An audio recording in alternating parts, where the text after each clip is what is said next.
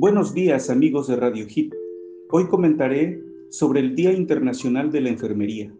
Desde 1965, el 12 de mayo, aniversario del natalicio de Florence Nightingale, considerada la fundadora de la enfermería moderna, se celebra el Día Internacional de la Enfermería, con el objetivo de rendir un justo homenaje a todos los profesionales de la enfermería.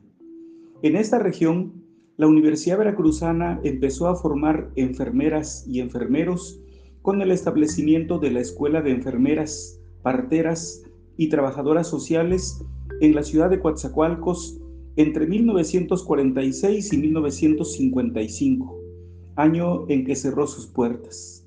Posteriormente, el 4 de octubre de 1971, inició sus actividades en esta misma ciudad la Escuela Regional de Enfermería, institución privada cuyo primer director fue el doctor René Marín Baruch. En enero de 1976, esta entidad académica se incorporó a la Universidad Veracruzana con el nombre de Escuela de Enfermería.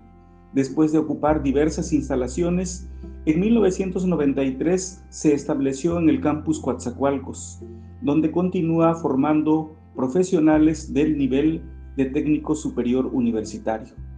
Por su parte, el 17 de noviembre de 1975, en la ciudad de Minatitlán, inició sus actividades la Facultad de Enfermería, con un plan de estudios anual de nivel técnico. El programa educativo fue modificado en 1989 y en septiembre de 1990 empezó a ofertar la licenciatura en enfermería. A partir de agosto del presente año, la Universidad Veracruzana tiene previsto ofertar en el campus Aguadulce la carrera de nivel técnico superior universitario en enfermería para formar el recurso humano que requiere la zona de Aguadulce y las Chuapas.